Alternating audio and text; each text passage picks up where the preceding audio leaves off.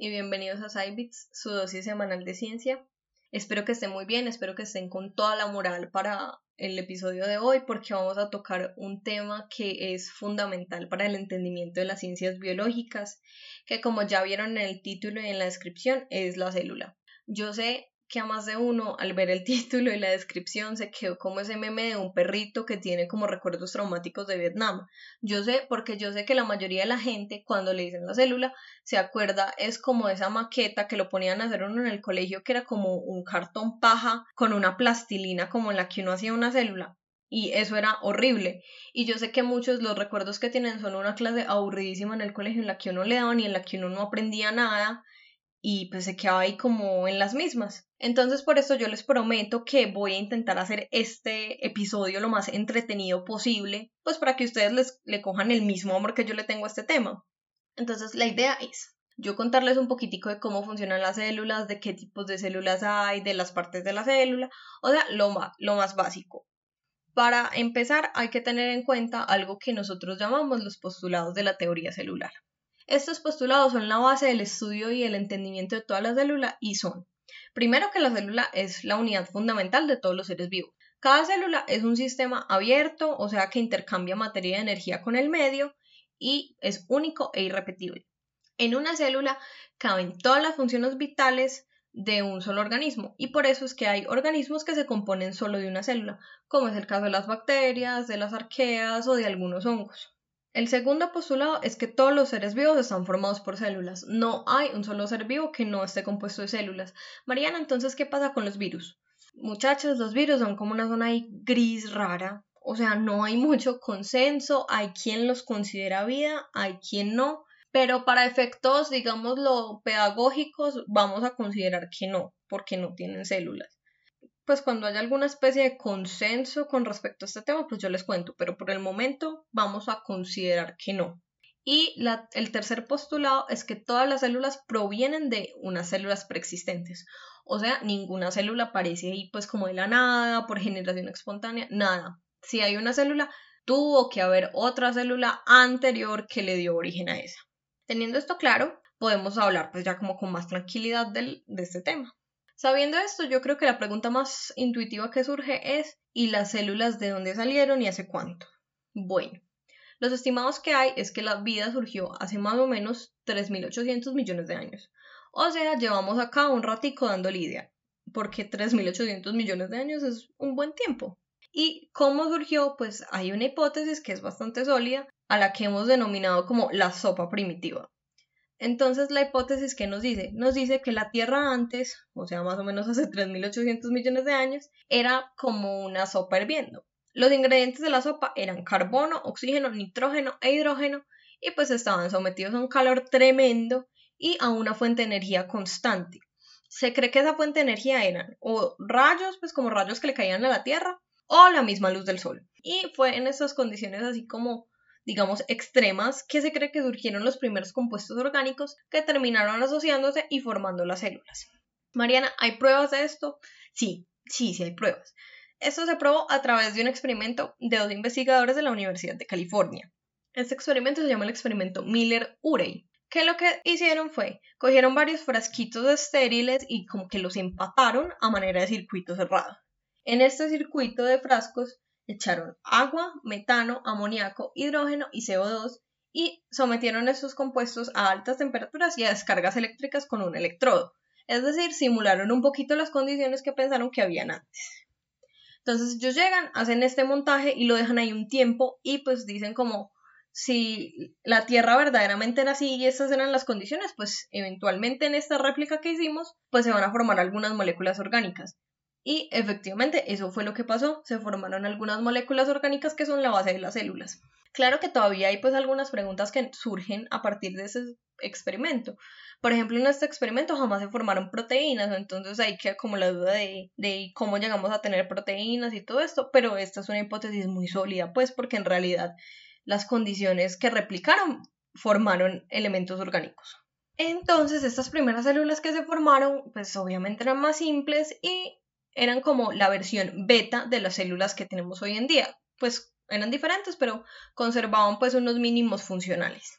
Hoy en día la evolución nos ha dotado de una diversidad asombrosa de células en el punto en el que un solo organismo puede tener muchos tipos de células diferentes, como pasa pues con nosotros, que tenemos neuronas, que tenemos eritrocitos, que tenemos hepatocitos y que estas células pues se diferencian en su morfología, en su función, entre otras cosas. Entre todas las células, nosotros podemos decir que hay una división muy grande en dos categorías, las células procariotas y las células eucariotas. Las células procariotas son las células que no tienen ni núcleo ni organelos celulares. El ADN de estas células es circular y es un poquito más como pequeño que el de las células eucariotas. Y por eso es que estas células son como las más parecidas a las células como primitivas y son las que tienen las bacterias y las arqueas. Por otro lado tenemos las células eucariotas que son las propias del dominio eucaria, es decir, todo lo que no es bacteria y arquea, o sea, animales, o sea, plantas, o sea, hongos, o sea, protistas. La característica esencial es que estas células sí tienen un núcleo definido, que es donde se dispone el material genético, y tienen organelos celulares, que lo que hacen es compartamentalizar eh, las diferentes funciones que tiene la célula.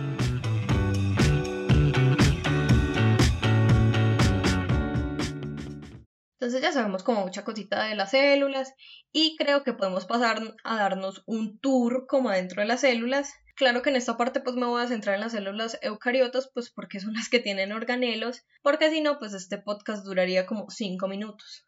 Entonces lo que vamos a hacer es que vamos a hacer un walkthrough adentro de las células y vamos a ir organelo por organelo explicando como para qué sirve y sus características generales. Comencemos. El primer organelo del que vamos a hablar es el núcleo. El núcleo, según muchos, el organelo celular más importante de todos, porque es ahí donde se almacena el material genético y donde se dan procesos claves como la replicación y transcripción del ADN y el procesamiento del ARN. Este organelo tiene una estructura súper importante que es la envoltura celular, o sea, un conjunto de dos membranas nucleares que lo que hacen es limitar que entra el núcleo y que no entra. Esto tiene sentido puesto que es necesario que no cualquier molécula atravesada pueda entrar al núcleo o hacerle daños al material genético. Entonces, como vemos, el núcleo es como el dueño del sistema y de su funcionamiento depende en gran medida el funcionamiento del resto de la célula. Una vez uno sale del núcleo, ahí pegadito hay otro organelo que es el retículo endoplasmático. Yo sé que muchos no saben qué hace el retículo endoplasmático y la única referencia que tienen de él es el meme del vestido de Beyoncé. Pero yo les voy a explicar y sé que van a entender perfectamente y que van a dejar de asociar el retículo endoplasmático solo al meme de Beyoncé. El retículo endoplasmático es el organelo más grande que tiene la célula y es un conjunto como de tubitos que lo que hace es procesar las proteínas y participar en el metabolismo de los lípidos. Estas dos funciones se hacen en dos partes diferentes del retículo endoplasmático. Las funciones del metabolismo de los lípidos se da en el retículo endoplasmático liso y el procesamiento de las proteínas se da en el retículo endoplasmático rugoso. Ese es el que se parece al vestido de Beyoncé. En el vestido de Beyoncé nosotros vemos pues como que tiene como varias piedritas pegadas al vestido. En la célula esas piedritas son los ribosomas, que son una estructura celular en donde el ARN pasa a proteína y que están en gran medida asociados al retículo endoplasmático. Entonces, una vez que se da pues como la formación de esta proteína adentro del retículo endoplasmático, se procesa y se organiza para ser mandada al siguiente organelo, el aparato de Golgi. El aparato de Golgi es otro organelo que queda ahí pegadito del retículo endoplasmático. O sea, hagan de cuenta como una hilerita. Núcleo, retículo endoplasmático, aparato de Golgi. Y lo que hace es reprocesar la proteína, o sea, vuelve la mira, vuelve la cambia, madura la proteína y luego hace la de terminal de buses y despacha las proteínas a donde sea que tengan que ir. El destino puede ser dentro o fuera de la célula, eso no importa. Aparte de eso, el aparato de Golgi también tiene otra función importante que es la síntesis de biomoléculas. Por ejemplo, en el aparato Golgi se sintetizan algunas biomoléculas propias del metabolismo de los lípidos. Un ejemplo de eso es la esfingomielina, que yo sé que a muchos les suena el nombre como mielina, mielina. Sí, es la misma mielina del sistema nervioso, que es la que recubre los axones de las neuronas y que es súper importante para el correcto funcionamiento del sistema nervioso. Eso se produce en el aparato Golgi. En el aparato de Golgi también se sintetiza el polisacárido que va a formar las paredes celulares en la célula vegetal. Entonces vemos pues como que es un organelo muy importante, sino que a nadie le explicaron bien como qué hacía y, y todo el mundo se acuerda de él es porque tiene un nombre raro. Se acuerda que existe pero no qué hace. Entonces ya ustedes saben pues ahí cuál es la función.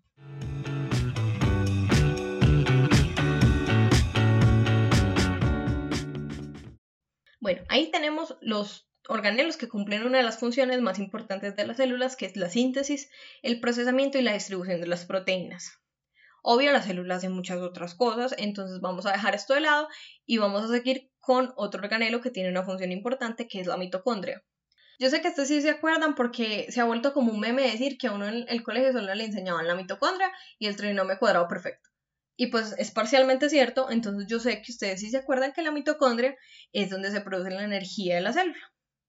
Las mitocondrias son organelos maravillosos, pues, y yo sé que ustedes saben la función, pero por eso me voy a enfocar más como en contarles algunas características chéveres que ellas tienen, que son, por ejemplo, las mitocondrias tienen ADN propio, ese ADN lo que hace es ayudarlas a producir proteínas que ellas necesitan. No es suficiente, o sea, que tengan ADN no hace que sean como organelos completamente independientes del núcleo celular. En el núcleo también hay otros genes, pues como que ellas necesitan. Entonces no es como que puedan ser completamente independientes, pero esto sí les da pues como cierto rango de independencia, digámoslo así. También otra característica es que tienen dos membranas, que es una característica súper importante porque finalmente si no tuvieran dos membranas, la producción de energía sería un poquito más compleja. Y es en este organelo que se da el ciclo de Krebs. Yo sé, todos han escuchado el rap del ciclo de Krebs, la fosforilación oxidativa y todos los procesos que tiene que hacer la célula para producir energía. Hay otro organelo que se parece a la mitocondria, que es el cloroplasto. La diferencia es que el cloroplasto solo está en las células vegetales y se encarga de llevar a cabo el proceso de fotosíntesis en donde se produce energía metabólica, así como la mitocondria. La diferencia es que el cloroplasto la produce a través de la energía lumínica. Y en el cloroplasto también se da otro proceso muy importante que es la fijación del dióxido de carbono en carbohidratos. Así como en la mitocondria, el cloroplasto también tiene dos membranas y ADN propio. Y el cloroplasto hace parte de una familia de organelos celulares que son los plastios. Los plástidos básicamente son organelos que lo que hacen es contener algún tipo de sustancia importante para el metabolismo. En el caso del cloroplasto, pues contiene la clorofila, que es quien ayuda a hacer la fotosíntesis. Pero hay otros tipos de plástidos. Por ejemplo, los cromoplastos ayudan a almacenar pigmentos, que son los que le dan el color a la flor, a los frutos. Y también, por ejemplo, hay amiloplástidos que almacenan almidón por ejemplo, las papas tienen muchos de estos y por eso es que uno va al laboratorio y hace el experimento de mirar, pues de teñir el tejido y usted ve que la papa tiene como un montón de bolitas que se tiñen y es porque ahí guardan el almidón. Es súper interesante, pues son organelos muy chéveres, de los cuales el cloroplasto hace parte. Entonces, como ya les conté, los cloroplastos y las mitocondrias son similares, pues como en algunas características. O sea, los dos tienen ADN, los dos tienen dos membranas, entonces uno pues pensaría como, pues de dónde sale como esta similitud. Y esta similitud tiene un origen común que se llama el proceso de endosimbiosis. Entonces vamos a hablar un poquito de la teoría de endosimbiosis, que fue una teoría propuesta por Lynn Margulis y que básicamente lo que dice es que estos dos organelos surgieron de un proceso en donde una célula engulló a una célula más pequeña. Entonces, ¿cuál es la teoría que nos propone Lynn? Lynn dice que antes un poquito después de lo de la sopa primitiva más o menos para que se ubiquen temporalmente, había una célula grande que un día llegó y decidió engullirse a una célula más chiquita. Luego, esta célula grande vio como que esta célula chiquita podía producir energía. Entonces dijo como, bueno, la voy a dejar ahí, pues porque finalmente yo me beneficio de esta producción de energía. Y pues la célula chiquita también obtenía alguna especie de beneficio, pues porque obtenía protección por parte de la célula grande. Y fue así que con el paso del tiempo y con el paso del tiempo surgieron la mitocondria y los cloroplastos. En el caso de la mitocondria, la célula pequeñita era una célula que podía usar el oxígeno para producir energía. Y en el caso del cloroplasto, la célula chiquita era una célula que podía utilizar la luz para producir energía. Todo este proceso fue el que llevó a que las células eucariotas de hoy en día tengan cloroplasto y tengan mitocondria. ¿Cuáles son las pruebas que hay de esto? Pues primero que tanto las mitocondrias como los cloroplastos tienen ADN otro argumento que hay es que tanto el cloroplasto como la mitocondria tienen dos membranas, lo que concuerda con esta idea pues como de que fueron engullidas. La membrana interna viene siendo la membrana plasmática que tenía la, la célula pues pequeñita y la membrana externa correspondería a esta membrana que se formó cuando fue englobada en una vesícula la célula chiquitica. Entonces tiene sentido pues como que tengan dos. Otra característica que hace pues como que esto tenga un poquito de sentido es que tanto las mitocondrias como los cloroplastos se dividen. Si uno tiene muchas mitocondrias por célula y tiene muchos cloroplastos por célula y estos se van dividiendo así como se dividen las células. Otra característica es que tanto las mitocondrias como los cloroplastos, los centros de obtención de energía se sitúan en las membranas, al igual que ocurría en las células procariotas. Como las células procariotas no tienen ningún tipo de organelo celular, el proceso de producción de energía se da es a punta de la membrana celular. Lo mismo que pasa en la mitocondria y en el cloroplasto. En las membranas es que se produce la energía. Entonces todos estos argumentos pues nos hace creer que efectivamente eso fue lo que pasó. Una célula grande se comió a una célula más chiquita y pues eso, dio como resultado después de mucho tiempo de evolución las células eucariotas que tienen cloroplasto y que tienen mitocondria. Yo sé, esta idea es un poquito pues como loca y uno es como, ¿quién habrá pensado en eso? Pero es una teoría muy interesante y preciosa que nos muestra de alguna manera cómo fue que las células llegaron a ser las células que conocemos hoy en día, las células eucariotas que conocemos hoy en día.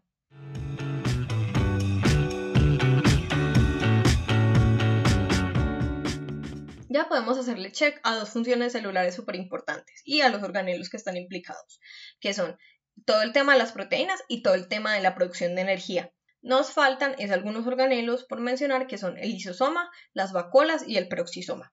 El lisosoma es básicamente el sistema digestivo de la célula y lo que hace es degradar y digerir todo lo que le llega a través de las enzimas que tiene. Por ejemplo, si la célula está utilizando una proteína, pero esa proteína ya no le sirve, lo que la célula hace es marcar esa proteína y que esa proteína termine yendo al lisosoma y degrade ahí. Esa es como la versión celular, pues como de balazo y pal río, pero pues eso es lo que hace la célula y lo que tiene que hacer. En las vacuolas, el otro organelo que les mencioné, también se pueden guardar desechos, solo que lo más común es que la vacuola guarde solo como agüita. En las células vegetales esto es súper importante, pues como todo el tema de la vacuola y de la presión y no sé qué, pero pues en realidad las vacuolas no son como el organelo más interesante. Pues son como un closet. Hagan de cuenta un closet. Ahí la célula guarda pues como todo lo que quiera guardar y ya. Ya verían que pues la vacuola no es como mi organelo predilecto. Pasando al último organelo tenemos el peroxisoma que por su lado también está lleno de enzimas, pero para lo que sirve es para llevar reacciones oxidativas ahí. Juegan un papel crucial estas reacciones en el metabolismo de los lípidos y también en la conversión de especies reactivas de oxígeno, que son subproductos normales del metabolismo del oxígeno, pero que en grandes cantidades pueden ser malos para las células, provocando algo que se llama estrés celular o estrés oxidativo. Yo sé que ustedes conocen una, una, especie reactiva de oxígeno porque en los medios la hablan mucho, que son los radicales libres. Entonces, ¿qué les quiero decir, muchachos? Tranquilos, la célula se encarga de los radicales libres, no se van a morir, o sea, si todo pasa bien, si todo está bien, la célula solita es capaz de lidiar con eso, entonces no se preocupen que uno hay veces es como, ay, los radicales libres, me voy a morir, no, tranquis, la célula tiene todo un sistema, tiene un organelo que lo que hace es lidiar con eso, entonces no se preocupen. Esos son todos los organelos que hay, pero pues obviamente no, la célula no vive de organelos y hay que abordar otras estructuras que son importantes. Vamos a hablar de tres, el citoesqueleto, la membrana celular y la pared celular.